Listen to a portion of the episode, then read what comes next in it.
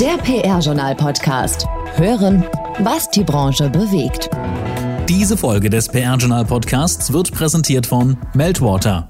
Die All-in-One Medienbeobachtungs-, Social Listening und Influencer-Lösung, mit der Sie die Welt um Sie herum beobachten, verstehen und beeinflussen. Im Web unter www.meltwater.com. Ein herzliches Hallo. Der April, der neigt sich so langsam aber sicher dem Ende. Und damit wird es Zeit für die nächste Ausgabe des PR-Journal-Podcasts. Mein Name ist Gerrit Zienicke und mein Kollege Marc Erni, der hat gleich die Nachrichten für uns. Und danach sprechen wir mit dem Chefredakteur des PR-Journals Thomas Dillmann über die Themen. Wir haben den Krieg in der Ukraine als Thema.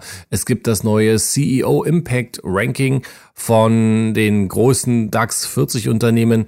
Es geht natürlich um die Übernahme von Twitter durch Elon Musk und wie beim letzten Mal schon angedeutet, ist das früher ja auch immer so ein bisschen Zeit für Rankings. Die Agenturen werden unter die Lupe genommen und kurz bevor jetzt am 12. Mai das PR-Ranking von Gerhard Pfeffer veröffentlicht wird, ist Anfang April das Ranking der inhabergeführten Werbe- und Kommunikationsagenturen erschienen. Fangen wir aber an mit den PR-News und da ist sehr viel passiert. Mein Kollege Marc Erdi fasst jetzt alles einmal zusammen. Bitte Marc. PR News. Und damit starten wir auch wieder direkt durch mit einigen wichtigen Meldungen aus den vergangenen Wochen. Merkels langjähriger Regierungssprecher Steffen Seibert wird Botschafter in Israel. Steffen Seibert, der frühere ZDF-Moderator und langjährige Regierungssprecher unter Bundeskanzlerin Angela Merkel, wird deutscher Botschafter in Israel. Im Zuge der Neubesetzung der Chefposten in verschiedenen Botschaften, unter anderem in London, Warschau, Peking, Delhi und eben Tel Aviv, erhält Seibert den Posten des deutschen Chefdiplomaten in Israel. Bundeskanzler Olaf Scholz hat damit dem Wunsch seiner Vorgängerin Merkel entsprochen, die sich für Seibert eingesetzt hatte. Allianz Group Communications stellt sich neu auf. Lauren Day, seit August 2021 Leiterin des Bereichs Group Communications and Reputation der Allianz Gruppe München, stellt ihr Team neu auf. Ab dem 1. Juni wird sich Eike Kraft, derzeit noch bei Roland Berger, schwerpunktmäßig um die HR-Kommunikation kümmern. Florian Amberg, aktuell noch bei Munich Re, wird im Laufe des Jahres gemeinsam mit Lauren Day die Steuerung der Kommunikation von Allianz CEO Oliver Bäte übernehmen. Livia Kolmitz, neue Kommunikationschefin Dach bei Mondelez International. Livia Kolmitz wird neue Leiterin der Unternehmenskommunikation in der Region Dach bei Mondelez International. Als Senior Area Managerin Corporate and Government Affairs Central Europe and Dach leitet sie die Unternehmenskommunikation von Mondelez International Bremen. Zu Mondelez gehören unter anderem so bekannte Marken wie Milka, Oreo, Toblerone und weitere Snackanbieter. Ingrid Herden wird neue Sprecherin der Deutschen Bundesbank. Ingrid Herden wird zum 1. Oktober 2022 neue Zentralbereichsleiterin Kommunikation der Deutschen Bundesbank in Frankfurt am Main. Gleichzeitig wird sie Sprecherin von Präsident Joachim Nagel. In beiden Positionen tritt sie die Nachfolge von Michael Best an, der die Bundesbank Ende September nach elf Jahren verlässt. Diese und weitere Personal-, Etat- und Branchenmeldungen gibt es natürlich wie immer auch zum Nachlesen im PR-Journal. Und damit gebe ich wieder zurück zu Gerrit.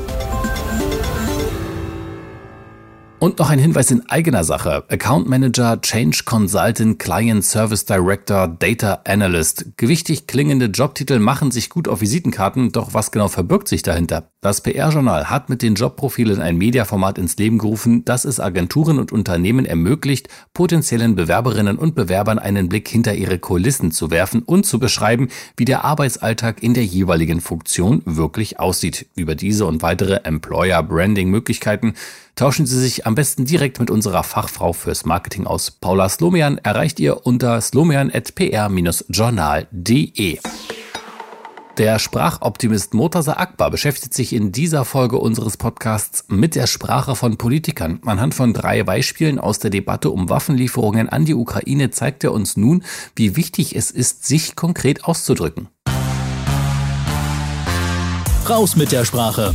Wortwahl, Werte, Wirkung. Mit Murtaza Akbar. Warum sinkt die Beliebtheit von Kanzler Olaf Scholz und warum steigen parallel dazu die Beliebtheitswerte von Annalena Baerbock und Robert Habeck. Da würde ich mal sehr gezielt behaupten, das hat viel mit Haltung zu tun, aber noch viel mehr mit Kommunikation. Ja. Drei Beispiele dazu zum aktuellen und leider auch akuten Thema Waffenlieferungen an die Ukraine. Erstes Beispiel. Außenministerin Baerbock sagt nämlich, kurzfristig ist bei uns nichts vorhanden, was wir jetzt wirklich schnell und unverzüglich liefern können. Sehr klare Aussage, die keine Missverständnisse zulässt und für die meisten auch nicht befriedigend ist, weil das heißt ja ganz kurz und klar, wir können nichts liefern. Beispiel 2. Wirtschafts- und Energieminister Habeck sagt, die Menschen in der Ukraine wehren sich mit Mut und Opferbereitschaft.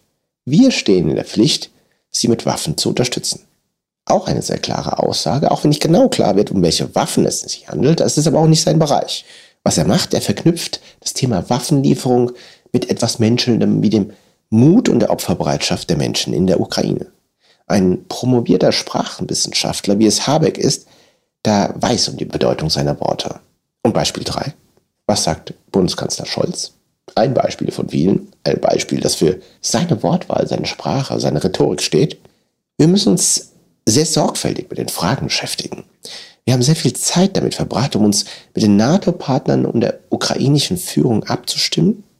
Ein Vorgehen könnte härteste Konsequenzen mit dramatischen Maßnahmen zur Folge haben. Wissen Sie, was damit gemeint ist? Ich weiß es nicht genau, ich kann es ahnen, Sie wahrscheinlich auch. Und natürlich muss ein Kanzler entscheiden, abwägen, diplomatisch sein.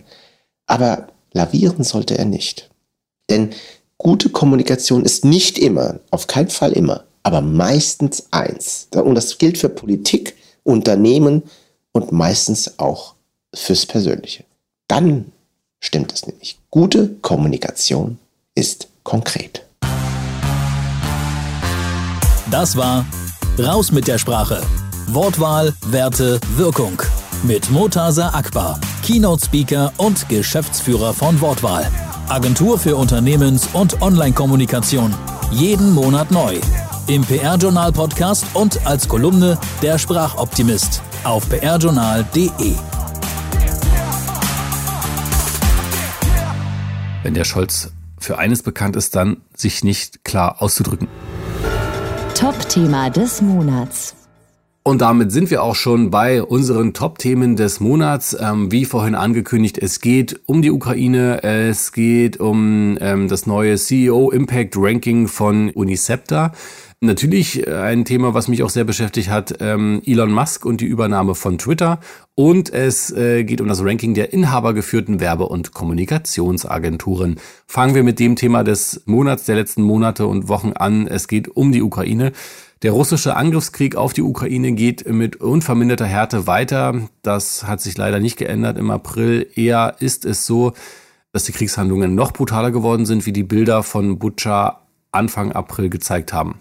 Ja, das ist äh, wirklich schrecklich. Also die Bilder sind und, und waren furchtbar.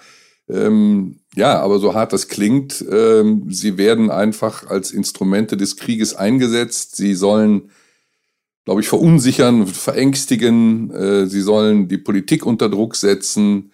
Und äh, unser Kolumnist Jost Listemann ähm, hat das als Mechanismus des Terrorismus beschrieben. Also die Medien eben zu instrumentalisieren, die grausamen Bilder verbreiten zu müssen. Und Medienwissenschaftler beschreiben das als den CNN-Effekt.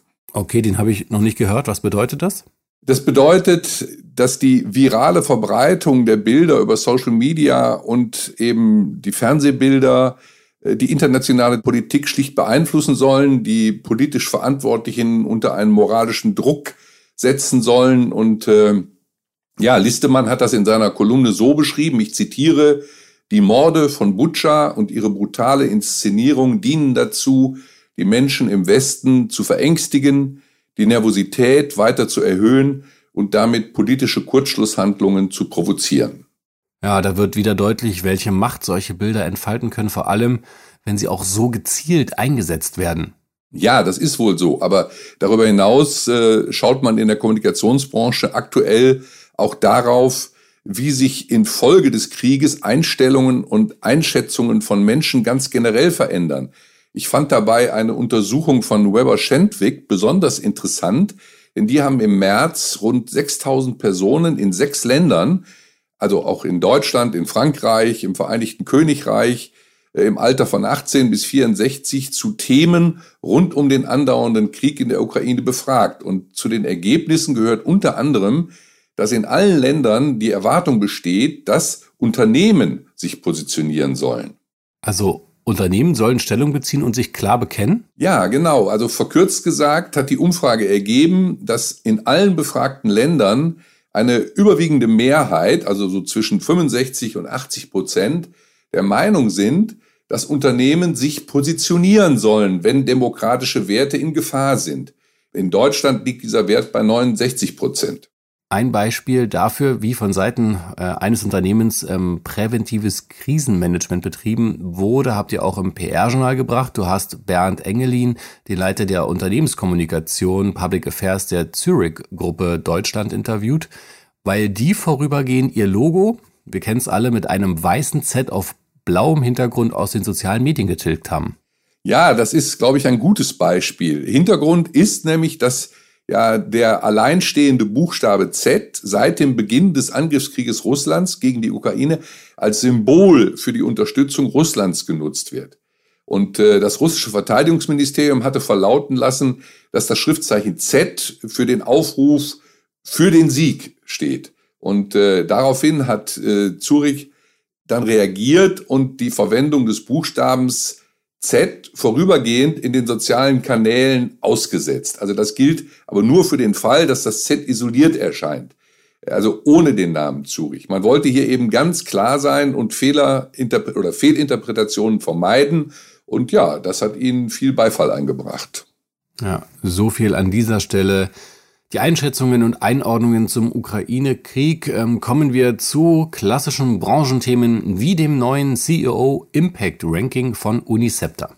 Ja, Unicepta ist ein äh, Media Intelligence Unternehmen und das macht seit vielen Jahren schon das sogenannte CEO Image Ranking für die damals DAX 30 Unternehmen und äh, mit dem ersten Quartal 2022 jetzt wurde das überarbeitet und zum CEO Impact Ranking der DAX 40 Unternehmen. Sind ja jetzt eben für den DAX, äh, zum DAX 10 Unternehmen hinzugekommen. Und die haben eben die, die DAX-Erweiterung jetzt zum Anlass genommen, äh, die Untersuchung neu zu konzipieren. Das zugrunde liegende Medienpanel wurde dabei deutlich erweitert und internationalisiert auf jetzt 116 Print- und Online-Quellen und davon alleine 32 aus Deutschland. Ja, und äh, erstmals sind jetzt auch Twitter-Daten in die Analyse eingeflossen. Das heißt, zuvor wurden wirklich nur normale, in Anführungsstrichen, Medienquellen ausgewertet. Jetzt sind noch die Social-Media-Daten hinzugekommen. Verkürzt betrachtet ist das so. Also Unicepta will jetzt den tatsächlichen Impact eines CEOs auf die mediale Diskussion messbar machen. Deshalb basiert dieser neue Index-Score auf äh, einer gewichteten Reichweite unter Einberechnung verschiedener Faktoren. Jeder Artikel und jeder Tweet durchläuft jetzt, so haben die es erklärt, einen mehrstufigen Prozess in der Auswertung. Und äh, aus der so errechneten, gewichteten Gesamtreichweite wird für jeden CEO ein Index-Score vergeben. Ja, und wieder vorne lag ähm, VW-Chef Herbert Dies. Ja, ist ja nicht nur in diesem Ranking, dass er vorne lag. Ich erinnere mich an äh, seine Performance im LinkedIn CEO-Ranking von Landau Media. Auch da lag im vergangenen Jahr VW-Chef Dies vorne. Und äh, ja, jetzt beim Unicepta CEO Impact Ranking hat er eben wieder Platz eins belegt, Platz zwei belegt der deutsche Bankchef Christian Sewing und dritter wurde Ola Kelenius, äh, der CEO der Mercedes-Benz Group.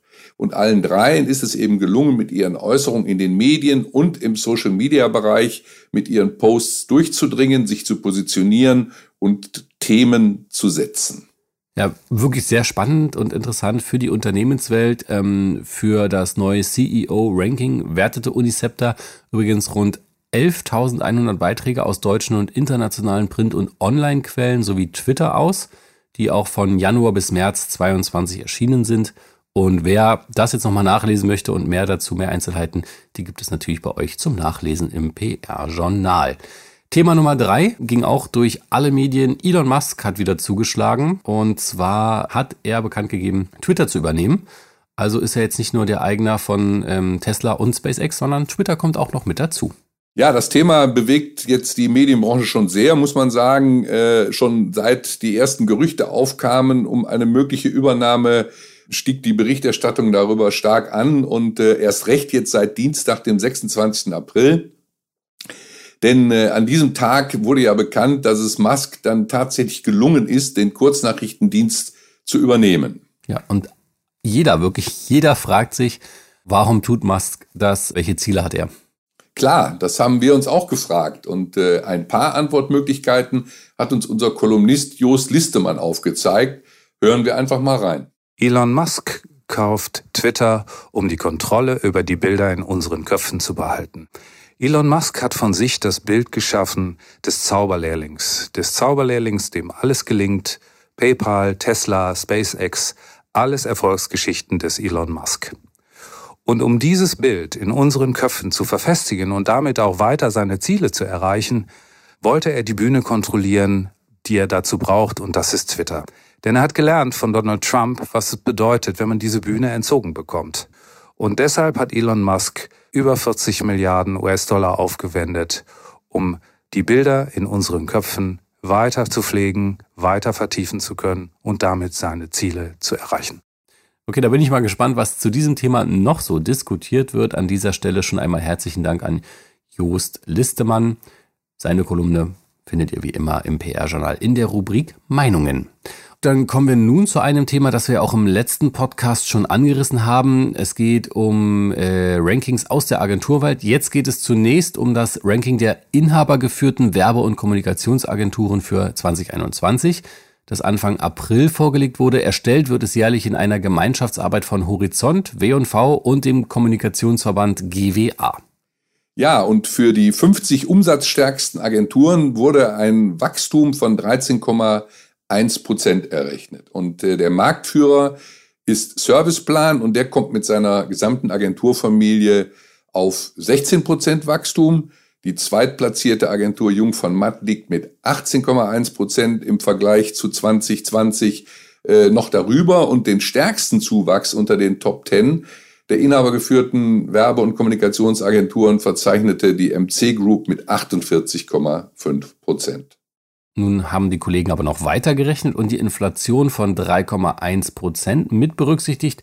Inflationsbereinigt weist das Ranking also für die inhabergeführten Agenturen mit 10% damit auch ein doppelt so hohes Wachstum aus wie für alle GWA-Mitgliedsagenturen, die nach Abzug der Inflationsrate auf 5% Wachstum gekommen sind in 2021. Äh, ja, aber die Frage ist nun tatsächlich, was diese Zahlen wert sind. Äh, zum einen gab es im zweiten Corona-Jahr 2021 zahlreiche Nachholeffekte, die man sehen muss. Zum anderen haben äh, wie bei allen Rankings in der Regel natürlich nur die gemeldet, die eine ja, mindestens positive Entwicklung hatten. Und äh, im Grunde, und das sagen auch die Autoren selbst, müsste man die Zahlen von 2021 mit den Ergebnissen von 2019 vergleichen. Das sei die wirklich harte Währung, hieß es dazu. Und hinzu kommt eben auch noch, dass durch die Folgen des Ukraine-Krieges die Zahlen von 2021 jetzt eigentlich nur eine Momentaufnahme sind, die kaum eine Prognose fürs laufende Jahr 22 zulassen. Und äh, ganz einfach zugedämpft sind die Erwartungen aller Orten durch den Krieg. Gilt das dann auch für das PR-Ranking von Gerhard Pfeffer, das ihr am 12. Mai ja auch herausbringt? Ja, noch liegt die Auswertung nicht vor, aber auch bei den PR-Agenturen lassen sich aus den, sicherlich aus den 2021er Zahlen kaum Prognosen für 2022 ableiten. Zu sehr ähm, schwebt der Krieg da über allen Entwicklungen, ganz klar. Aber grundsätzlich lässt sich vermuten, äh, dass sich auch die PR-Agenturen 2021 deutlich erholt haben vom ersten Corona-Jahr 2020. Aber am 12. liefern wir die konkreten Zahlen. Ja, Thomas, ich glaube, ich weiß schon, worüber wir im nächsten Podcast sprechen. Da freue ich mich auch schon drauf. An dieser Stelle schon mal vielen lieben Dank für die Einblicke und Einschätzungen. Sehr gerne. Ja, Thomas, normalerweise würdest du ja auch an dieser Stelle weitermachen, denn es folgt die Rubrik auf ein Wort mit. Diese Rubrik entfällt aber in dieser Podcast-Episode, denn du hast ja zu dem 70. Geburtstag vom PR-Experten Klaus Cox ein sehr ausführliches Interview geführt, das wir ja schon in den vergangenen Wochen hören konnten. Der zweite Teil, der kommt jetzt am Montag, den 2. Mai heraus. In der ersten Episode ging es ja um vor allem die Zeit als selbstständiger Berater in der von ihm begründeten äh, Kommunikationsberatung Cato über die Weitergabe der Verantwortung an seine Kinder und seinen Blick auf die Branche als Hochschulprofessor. Im jetzt folgenden zweiten Teil, am 2. Mai, kommt er raus, also unbedingt ähm, einschalten. Geht es vor allem um seine Zeit als Unternehmens-PR-Chef von 1981 bis 2001 mit vielen spannenden Hintergründen und Anekdoten zum Schmunzeln. Also unbedingt reinhören. Ich sag's gerne nochmal, 2. Mai, das Interview mit dem PR-Experten Klaus Cox nicht verpassen. Und wer das letzte Interview des Monats nicht gehört hat, den ersten Teil von diesem langen Interview, dann bitte unbedingt noch nachholen.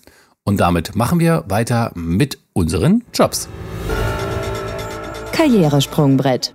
Das Erzbistum Köln sucht einen Direktor für Medien und Kommunikation, natürlich auch hier männlich, weiblich, divers. Die OQ Chemicals GmbH in Monheim am Rhein sucht einen Referenten für den Bereich Unternehmenskommunikation, männlich, weiblich, divers. Und als drittes haben wir noch den Bundesverband Wärmepumpe, BWP e.V.